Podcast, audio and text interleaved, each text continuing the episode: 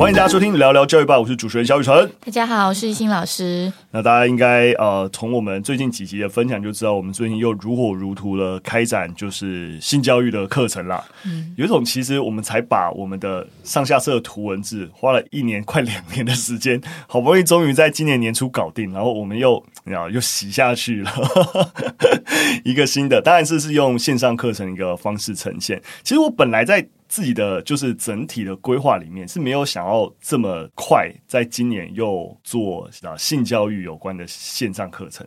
感觉起来应该是图文字有了之后，因为台湾八擅长是比较是影片嘛。对啊，我的想象应该会是图文字、影片，然后再开始有一些课程。没错，没错，其实方向上的确是这个样子，但。因为我们其实的确，我们今年也做了像啊、呃、语文课啊等等，然后在接下来的确有些课程，但现阶段刚试出的情感教育跟身体自主权的课，其实跟其实跟时事还是有关系啦。在前几个月的 Me Too 运动，其实现在已经 Me Too 对，其实现在已经没有太大的讨论度了。对，但我们一直内部就是在想，怎样让 Me Too 运动不会就这样子过去了，然后大家就。遗忘了，好像只是一个新闻风潮一样。其实有很多是可以跟就是现在的孩子啊，然后甚至是出社会的，就是年轻人们可以做一些讨论啦。嗯，大家如果有买过我们今年初完成这个性教育图文，它是非常完整的，就是十个章节，然后涵盖性教育的各个面向。对，但这次的线上课，我们就是因为刚才讲的，从 Me Too 运动出发，其实我们更直接会先锁定的是如何保护自己、保护他人、身体自主权。以及情感教育，就是你跟他人在相处、在沟通的时候，该怎么拿捏分寸，这其实非常重要。为什么我们其实要谈这件事情？就会发现说，其实很多时候啊，教科书上面有时候也会教你说。诶，什么是喜欢？什么是爱？什么是迷恋？什么是崇拜？但是，诶，我们真的有办法很明确的所谓的定义这种情感关系吗？其实很多时候是有难度了。然后我们也看到，就只我之前大家有看到新闻，就会发现教育部委托之前做了一个什么 “I love 时恋爱时光地图”，这是一个教育部委托，就希望说，哎，大家知道什么是爱啊，等等。里面怎么写爱呢？他说，爱就应该会怎样？很想要独自占有它。愿意在班上或团体中做什么事都投他一票。他是个绝顶聪明的人，我愿意为他做任何事情。要忽略他犯的错误是一件容易的事情。他的幸福就是我的责任。有点像恐怖情人。对啊，好像你说这是爱，这当然一定是。哎、哦，我怎么没有 follow 到这个？哦，这对对对对，这这其实刚好也有被一些立法委员叼出来骂了。但真的是很夸张，就是说，当然我们也同意，有些人爱是这样子展现，但这是一个。教育部 在鼓励合适的一个爱的作为吗？我相信这个问号是打的非常大的。哎、欸，我我其实蛮想讨论，是有需要去定义什么叫喜欢，什么是爱，什么是迷恋，什么是崇拜吗？没错，这也是我，觉得不太需要去定义。没错，没错，没错，就是其实我们应该要谈的还是合适的一个人与人相处的关系，人际关系。对对对，你如何尊重他人跟尊重自己？你会发现这个爱、迷恋或崇拜，那个其实。与其花时间在定义这件事情，然后要孩子去判断说，哎，我现在对于这个人的感情，哎，是迷恋吗？是崇拜吗？那你你会发现，其实是非常非常没有必要。而且你知道，就是米吃多一点，你知道年纪增长，你会发现。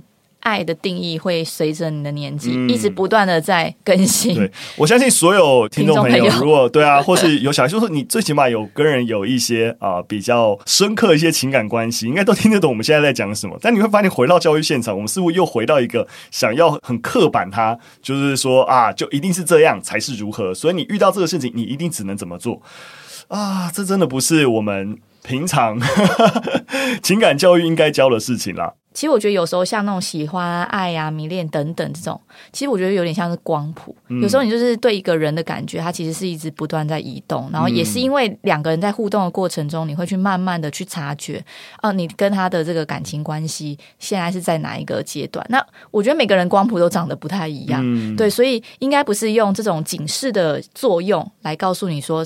这个是什么？这个是什么？反而应该是跟孩子谈论，就是有关跟人的界限，嗯，之间要怎么拿捏，要怎么去跟人家互动。没错，所以我们这堂课程啦，就是其实就是希望说，我们不要再用一种好像就是警告 哦，就是说，哎、欸，你这个只是崇拜哦，所以你不要越陷越深之类，就过去都会用这样的方式。的对对对对，所以我们这堂课就是迷惑行为调查社。就是青春时期的身体自主跟情感意识养成课，就是希望我们能够具体的解决这个问题。我们这八堂课里面，像是第一堂课就在谈到说，诶，如果你有喜欢的人，你要告白吗？你怎么样判断告白这个行为要不要进行？对，或者是说，诶，如果啊、你喜欢一个人，你可以每天传讯息给他吗？就是怎样的情形会变成是所谓的过度追求？或是甚至 性骚扰等等，或是说我们啊、有一个有我我觉得有一个题目有一节课谈得蛮好，就是如果不答应你，难道就是不爱你吗？你会发现很多时候的情境就是两个人虽然在一起了，但不代表说我在一起的那一刹那，我们就已经决定好要你知道一路往。本垒吹了，就是其实不是这个样子。对，每个人两个人其实还是各自对于我们的步调可能是不太一样。这些即使在一起，还是需要持续的沟通的。但是当有些人想要进展比较快的时候，另外一个人想要拒绝的时候，好像变成说：“诶，我拒绝你，是不是？”是一种代表我不爱你的表现，然后就会有一种，你知道，就是互相之间的情绪勒索，就有可能在这个过程当中发生。好了，只是举一下我们这八堂课的其中一些主题，就是真的落实要解决你真实情境上面情感相处上会遇到的问题。诶，听雨辰这样讲，我真的超想要知道要怎么。解决就是怎么讲，就是像第一个要不要告白，就虽然身为老母的我已经当妈妈，嗯、但感觉好像有点回到那种初恋，嗯、那种懵懂情感懵懂的时候，然后哎，到底要不要告白？这个真的是一个大灾问哎。嗯，对，我觉得这应该蛮适合，就是国小高年级到国中阶段。我们这是对，我们也是针对青春期的孩子，所以是针对五到九年级。当然，在你年纪更大，你发现你很多时候，甚至我们里面也教大家说，那你要如何拒绝别人的告白？嗯哼，就是。你可能不喜欢他，但你会发现有时候拒绝你可能会受到一些危害。已读不回啊！我在乱教大家。对，所以，我们里面也会跟大家谈，就是拒绝的方法，嗯、或是你表达喜欢的一些方式，怎样是比较恰当。哦，好有趣哦！我自己也好想看哦。我们内部真的是已经如火如荼的在制作这场课程啊。那当然，现阶段也有在集资当中，所以啊、呃，真的是。非常欢迎大家真的支持我们，把这样子一个课程给完成了。即日起啊，你只要在资讯栏点击连结购课，那就可以享有集资期间的优惠啊！希望大家可以多多支持。刚刚我们今天要跟大家分享第一则新闻，也是就是跟情感关系。有关，就是刚刚讲 Me Too 运动，为什么我们想要从情感教育来谈？就是因为 Me Too 运动很多时候大家留意的就是权势关系下面的一些啊、就是性侵、性骚啊等等的一个行为。今年八月，卫福部刚好公布了一个就是统计资料，他就在统计去年十二岁到十八岁青少年的性侵案，总共有三千九百九十八件，非常多。但这些性侵难道是权势性侵为主吗？其实不是哦，最大宗。发生性侵的比例，双方的关系就是男女朋友的关系，总共一千四百二十二件，占了三十五点六趴。第二个呢，则是前男女朋友的关系啊，总共有七百二十八件，占了十八点二趴。所以你会发现，不论是前男女朋友还是现任男女朋友的性侵案，几乎是在所有的青少年性侵案当中，已经占了。超过二分之一了，所以为什么我们想要从情感教育来接续 Me Too 运动？就是权势上面的一个性侵跟性骚，我们要留意。但是在青少年时期最常发生的一个问题，一直都是亲密关系。你要如何避免亲密关系的伤害，才是孩子最应该要学习的事情。那当然，国建署当然也呼吁啊，就是青少年要谨记啊，在约会的时候的一些注意事项。那当然都合理啊，包含就是说你要注意你的约会地点啊，注意情绪管理啊，不探视隐私啊，不越界相处啊，不违背原则啊等等。但这一样必须要说啊，这些所谓的原原则都非常的粗。就具体像我刚刚举的啊案例，我怎么样真实，我要怎么拒绝？而我们现在又是这样子的一个所谓男女朋友关系的时候，我不想要往下一步前进。那在表达，或是说我真的所谓的尊重别人，但怎么个尊重法？我可能就没有感知到原来我正在伤害别人。那如何培养我的感知能力？这些都还是需要教育的，不是所谓的注意五大注意事项就能解决的事情。当青少年步入亲密关系或所谓恋爱关系的，其实刚开始其实会有那种你知道心情非常雀跃的感觉，嗯、多巴胺狂分泌。没错，因为对呃青少年来讲是一件蛮新鲜的事情，因为以前他们相处的关系就是父母。师长，或者是所谓的朋友，那有一个新的亲密关系出现。那我觉得自己在想亲密关系这件事情，要跟孩子们谈的，基本上我觉得很重要是你自己知道你要什么。可是很难，因为我说刚刚讲的是一个新鲜的关系，新的关系，所以其实你没有经验，你没有一个以前是怎么发生，然后你有那个呃 SOP，或者你自己知道自己要什么。所以这时候，我想国建署呼吁年轻人要。谨记这五大注意事项，没错，我觉得讲的蛮对的啦。就是你看完，对对啊，没错，要注意约会地点啊，等等等。但其实你不知道接下来会要发生什么事情，嗯，对。所以其实我觉得，在跟青少年谈亲密关系的时候，我觉得就是想要跟青少年谈亲密关系的时候，比较会想要跟他们讨论跟这个伴侣或者是你的爱人、男女朋友之间互动的一些关系，嗯，等于是你要去察觉自己。也要去察觉对方对于这个互动关系的一些微妙的一些动作嘛。顺着一心讲的，就是说，就以刚刚我举的，我们课程当中第一节就跟大家谈要不要告白。其实会发现，你要在网络上找说啊，告白注意事项要在哪一个场景，然后怎么告白等等，这种教你怎么做的网络资讯，其实真的很多。但真的回到像刚刚一心老师讲的，就是实际上面重点都不是这些套路。就以后我们就回到我们刚才讲的这个告白这个问题，我们实际上面要让孩子先想清楚的是，你为什么要告白？为什么要先想清楚这件事情？你会发现很多时候是，哎，你可能你们两个正处在一个暧昧关系，你觉得很很苦恼，你想要结束这件事情，或是你就是很想要把这件事情说出来。但是问题在于，就是说你有没有想过说出来以后会发生什么事情？对，两个人会在一起啊，你可能有更多相处的时间。然后呢，你有没有想象过你们两个人？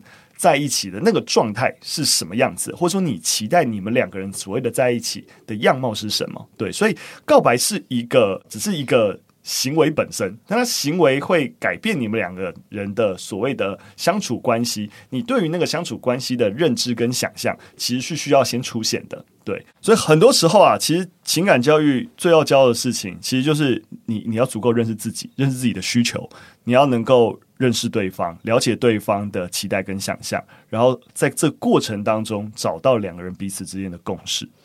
不然，一个不小心，其实就是你以为的好意，对对方来说其实是个伤害。对，其实就是回到这个新闻啊，就是为什么说这么多的呃性暴力的案件，其实都是跟男女朋友有关。对，那其实就是你在呃跟这个人相处的过程中，你有没有去察觉你自己跟对方的一些举动，是不是会造成对方的困扰？其实就是在讲呃积极同意这件事情。其实没有积极同意就是性暴力，不管你们的关系是什么。所以，呃，我觉得蛮想要跟听众朋友分享是，任何在性的情境当中，你就是要去观察，呃，对方他的表现，比如说他有没有是表现出急躁啊，没有耐心，而且不断的催促，那或是对方表现像你对他有亏欠感啊，认为你应该用性来做补偿，甚至诶他不会在意你的感受，也不会想问你想要什么。哦、呃，对方或许他只比较关注自己，呃，对于你的一些肢体口语。的反应，他其实不在意。那甚至你在表现出比较不安心或担心，甚至是焦虑的情况的时候，对方是因为你担心对方会有一些愤怒的反应。所以基于这些，其实我觉得最主要的还是就是你自己对于自己的认识，你有没有同意？那其实从小我们都一直在讲身体界限，其实我觉得是在讲这件事，就是你认识自己，别人跟你的界限怎么拿捏。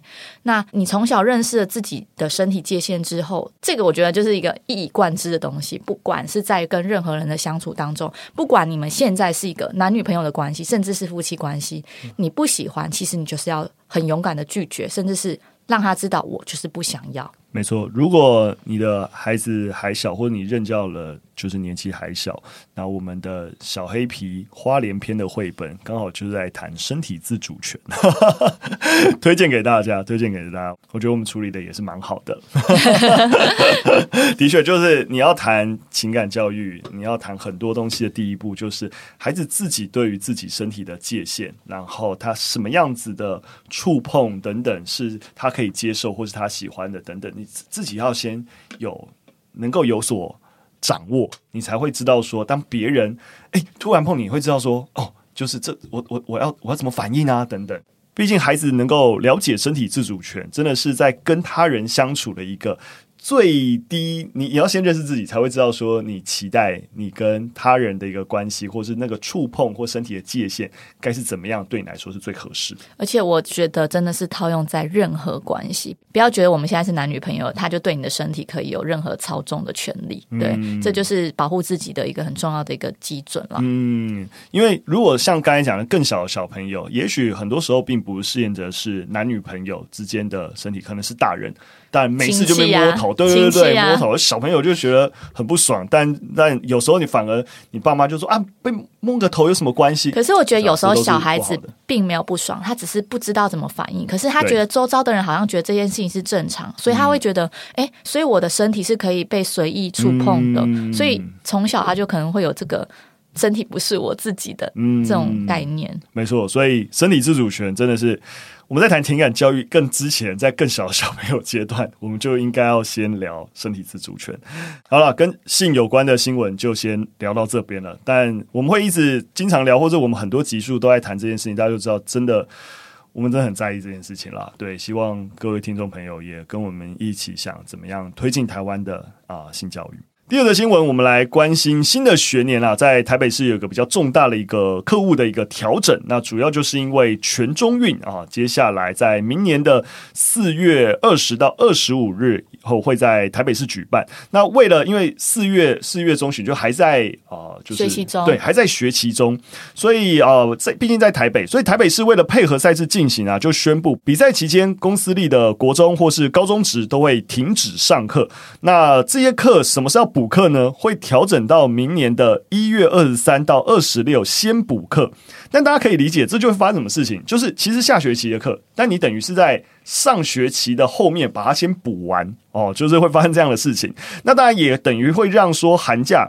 啊、呃，本来原定是在一月二十号放假，等于又要再晚一周。那消息指出，自然就会引起蛮大的不满啊。就是因为很多家长可能有机票都已经订好啦，或是说什么觉得学期上一是下学期的课，诶，然后你是在上学期延长来补，那是要怎么补？对不对？那你下学期的课时间缩短了，那就变得蛮尴尬的。那对此啊，教育局也回应，那为什么他们要这样做呢？主要是因为全中运使用的场馆。主要都是国高中校园的场馆为主，所以包含选手啊、赛事工作啊，也都是由国高中的学生、老师这些校务人员来负责，所以才会做出这个决定。那当然，反正就是没有改变的意思，那就是如果造成不满，哦，就是还望各位家长见谅。这样。哇，这台北市家长真的蛮强的诶。明年寒假机票都先订好了，哦，真的是好。然后再来就是下学期的课要如何在上学期补？其实对老师来讲就很简单啦，就是比如说我呃历史第一课，我就是在学期末段考完先教，先教，不是补四月多的课啦，嗯、是我们会先。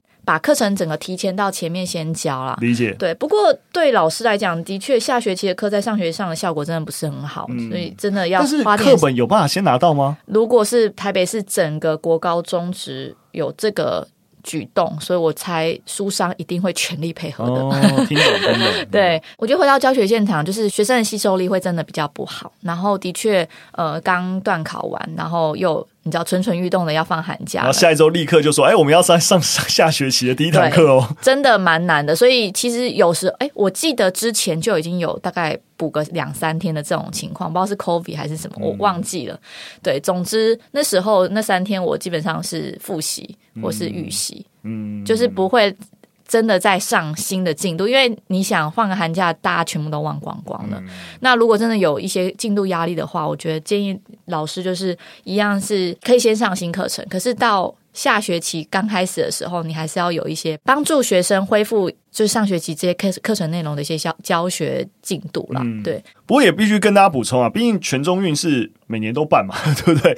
所以其实每年办的时候，该主办的县市也都是这样来做的，其实都他们都会有一些调整啊。是是是是是，所以为什么哎，好像过去几年相对来说比较不会上新闻，是因为。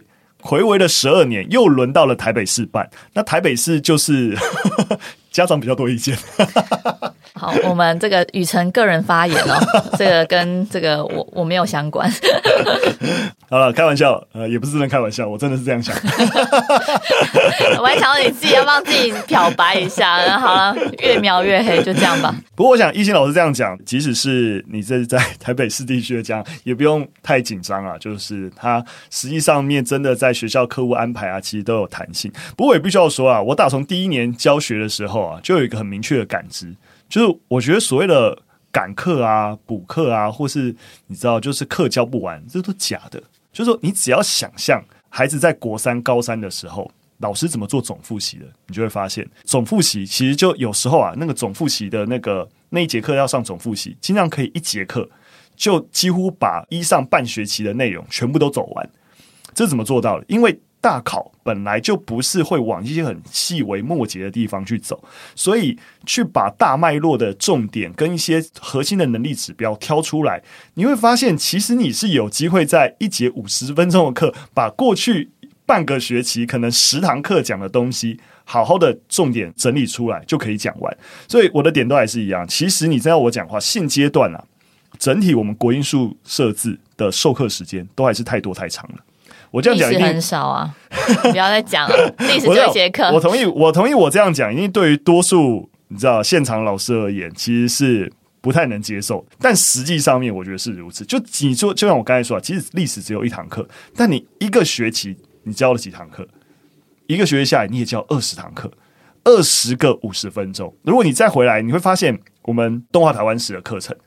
就是你先不要讲哦，国中很多时候都在班级经营哦。我知道，我，前面十分钟先骂人，后面十分钟还要收尾 安抚一下，只剩下三十分钟。我知道，没错，这就是问题了。就是今天呢，我们实际上面在课堂经营的一个学习场景，到底要做什么？也许班级经营才是核心，也许孩子之间彼此相处讨论激荡才核心，而不是要教授知识。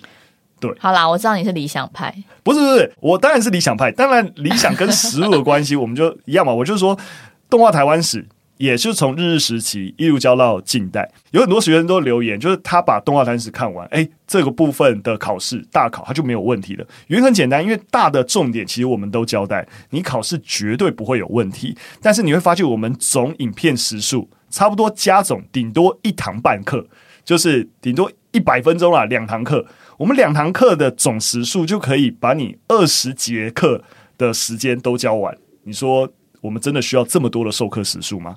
当然，我不是说真的不需要那么多授课时数，而是授课时数如果只是在。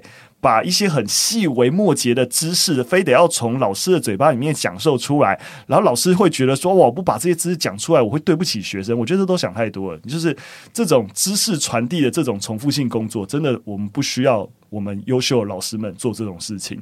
AI 就是在取代这件事情，你知道吧？就是好啦，就停在这边哦。从全中运扯到这边已经扯太远了，已经看起来就。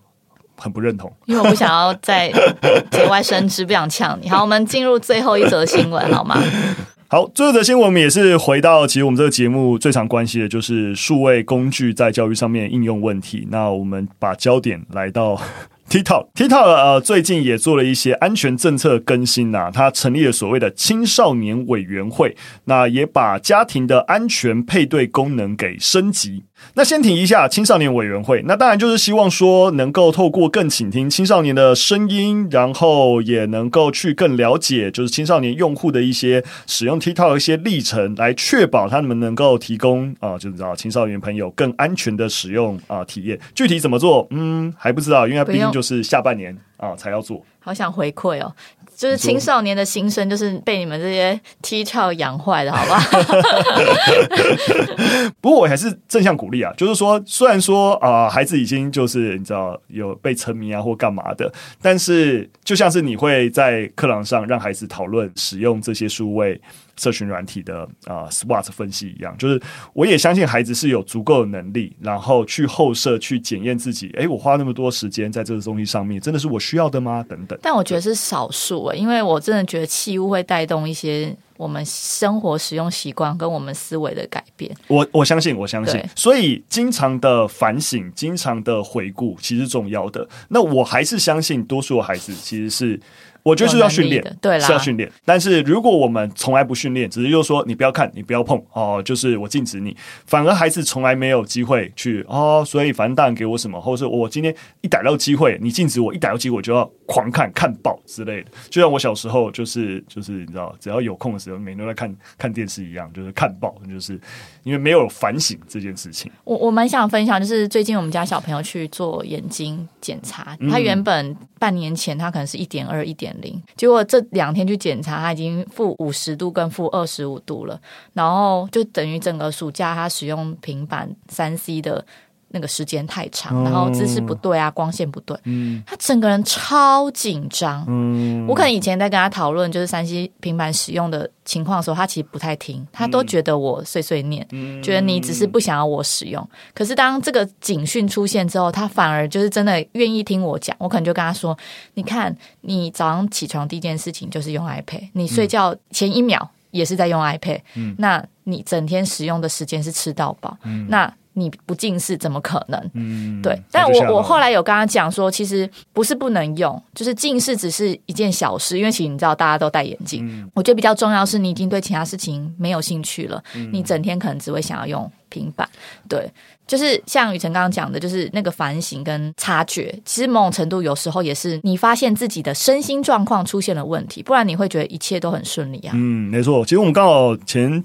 几集吧，一两集前我们就刚好分享 TikTok 脑这件事情，就的确目前的一些研究，当然那个 TikTok 脑不是只针对 TikTok，就是各种短影音，对对对，各种短影音的这种快资讯刺激，其实就有点像上瘾反应一样，对，所以这种成瘾症状是必须的确自己也要有意识，其实就跟戒毒一样嘛，你你想要去戒毒，但它不是一件容易的事情，所以需要外面人一起来帮忙，但你也必须要有自觉意识，才有可能去恢复到一个比较正常的一个生活，对，但我还是蛮。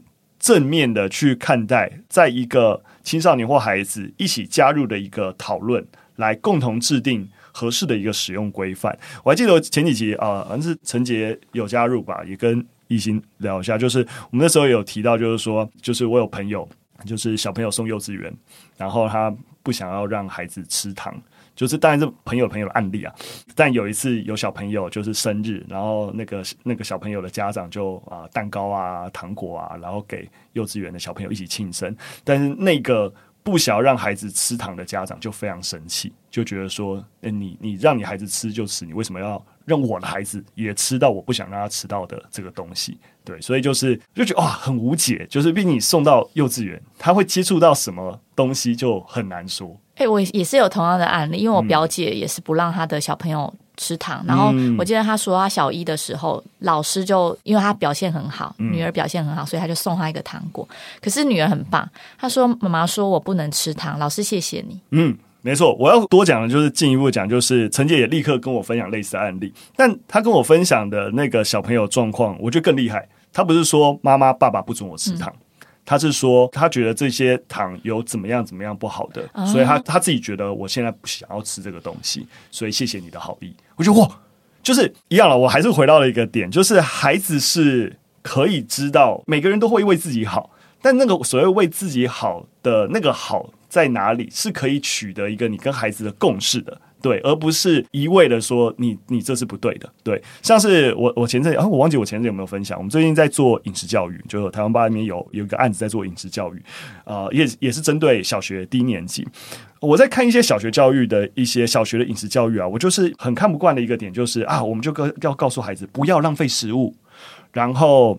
呃，营养很重要，六大营养。那我觉得每次看这些内容，我就觉得说，哎、欸，你真的是小孩，你真的会在意这些东西吗？就是，没他就会变成家里的那个啊，指挥官啊。今天没有五蔬果，然后你今天没有做环保回收，就会变成这样。啊、所以后来我们我们那个教案试图从一个小朋友的问题出发。那个问题很简单，就是明明这个东西为什那么难吃，为什么大人要逼我吃？嗯哼，这这才是小朋友真实的心声嘛，所以你才可以进一步的去跟孩子谈。对啊，为什么？那我们可以同意，大人应该是为你好，但为什么他的好跟你的好不一样？那大人到底在意什么事情？诶，在意营养。诶，好，你就会发现，如果只要我们了解营养的概念，很简单。如果大人逼你不喜欢吃的东西，假如是逼你吃菠菜好了，但为什么大人要逼你吃菠菜？因为有铁，有什么？诶，那我们可以改换。你说有铁的东西难道只有菠菜吗？可不可以有你喜欢吃的东西也有铁？你还是可以啊补充这样的营养素，但是是你喜欢吃，你就可以跟跟你爸妈稍微也不说讨价还价，我们可以商量一下嘛。就是我也听懂了你在意营养，然后我也知道这件事情重要，但这不是我喜欢吃的东西。我们能换一个我喜欢吃，但是也有这个营养的东西，我们作为一个替代方案，就。这样大家是可以讨论跟协商的，所以啊啊讲那么多，我还是觉得就是说，作为教育工作者，或是说就作为家长，我们在提供给孩子，我们都希望保护孩子，希望孩子好，但这个过程当中，如果孩子没有自觉，或是没有参与这个过程。那我觉得会是危险的，因为你没有办法一直保护他，他总要面对这个社会。所以，像我们刚刚举的例子，如果孩子能够自己面对这个环境，在你不在的时候，面对这个环境挑战的时候，有这个自觉，然后拒绝这些诱惑，我相信刚刚我讲的，或是刚刚懿心讲这种反应，一定都是多数家长期待的。那我们要怎么让它发生？反正总而言之，我一直以来都是。坚决所有的教育，所有的思考点，就是应该以学生为中心，或者学生要高度参与，你才有可能真的把教育给落实。好了，呃，回到 TikTok 在他们做哪些事情？除了刚才讲的青少年委员会，我基本上也是赞成啊。然后啊、第二个政策主要是内容分级。那这所谓的家庭安全配对啊，就是说让监护人可以把一些他觉得比较好的内容的一些关键字放入一个。预设的一些清单当中，然后所以在一个个人化的选单里面，就会让青少年看到的资讯优先把这些内容给呈现出来。那当他的这些个人化的这些自动推荐都是这些内容的时候，就可以比较好的去避免十三到十七岁的一个观众不会接触到一些所谓的不适龄内容啦。这样出发点其实是还蛮好，就是可以让父母比较不焦虑。他的孩子会接触到一些邪恶的东西，我其实有一点小小的担心，这样的内容分级好像会屏蔽掉呃现实生活中的东西。怎么讲？就是我们好像不希望孩子看到什么，但是他可能就像是他十八岁之后才能看，所以他十八岁突然知道有这个东西，会有一种就是被屏蔽的感觉。嗯，我觉得这跟我们刚刚在前面讨论一样，就会不会有过度保护的疑虑？以至于他没有办法养成自己内在的一个抵御能力，这很两难，是的，很两难，真的。你要我讲的话，就目前这个内容分级，就是考量到刚刚我们提到的 TikTok 脑的一个问题，就当他在一个相对呃，就是还在建立自己的评判标准或内容筛选的一个一些自主原则的过程当中，有适度的屏蔽，适度的筛选。然后让他知道这是一个，这才是好的内容，而且他真的也从这些好的内容里面获得就是满足知识上面的喜悦，whatever，然后再慢慢的让他看到呃其他的内容，哦，这些内容的确可能满足一些感官上的刺激如何？所以我当然也是必须要说，我部分同意，在一定的程度上面，让孩子随着年龄的成长，然后跟这个内在防御力的一个。逐步建立的过程当中，中间加上一些适时的分级措施，我觉得是好的。对，所以一定最后的问题都会很细致啊，就是说，诶，孩子到这样的一个状况，这个界限还踩得那么死，诶，是不是就有点过头了？对，但是我不会反对。这种分级措施，对，我我相信我们的逻辑都一样。是啊，是啊，对对，对，但的确在实物的执行上面，刚才讲这种细致性，会不会真的到有点过度保护呢？反而就是在真的分级过程，或是说当家长的确有这个权利的时候，自己要再多反省的地方啦。就是你会不会反而给孩子屏蔽的资讯，真的都太过安全，以至于孩子觉得这些内容都太过无聊。当他真的不小心看到花花世界的时候，啪，整个就啊出去了。那第三项更新可能跟一般人比较没有关系，但当然对于整体去了解数位使用习惯会有帮助。也就是它开放 API 的存取权给研究单位，针对一些哎用户趋势啊、虚假讯息啊，或是一些跟身心健康有关的一些议题进行研究。对，那当然了，我都觉得这是如果他们真的都有认真做到，我觉得都是蛮好的事情啦。所以实际上面，当我们在看整个。啊、就是所谓的数位软体、数位内容的危害，尤其对于儿少的一个危害过程当中，你会发现，其实这些啊、平台为了要让用户能够持续对他们喜欢使用，在一个对对对，在这个市场上，他们一定还是要做一些调整啊。因为很显然，当反对声越来越大的时候，是各种禁止使用啊等等，那越来越频繁的时候，那他们也会受到商业上的危害。所以他们要避免这样的商业上的危害，一定就是要配合大家的需求做出调整。所以我觉得，我也乐见这样的一个事情啦。好的，今天分享三则讯息到这边，非常感谢大家收听。如果喜欢我们节目内容，会有任何的建议，都可以留言告诉我们。那当然，再次跟大家强调，我们关于青春时期的身体自主跟情感意识养成课，那现正集资当中，所以希望大家能够多多支持我们。那我们今天节目就到这边，下次再见，拜拜，拜拜。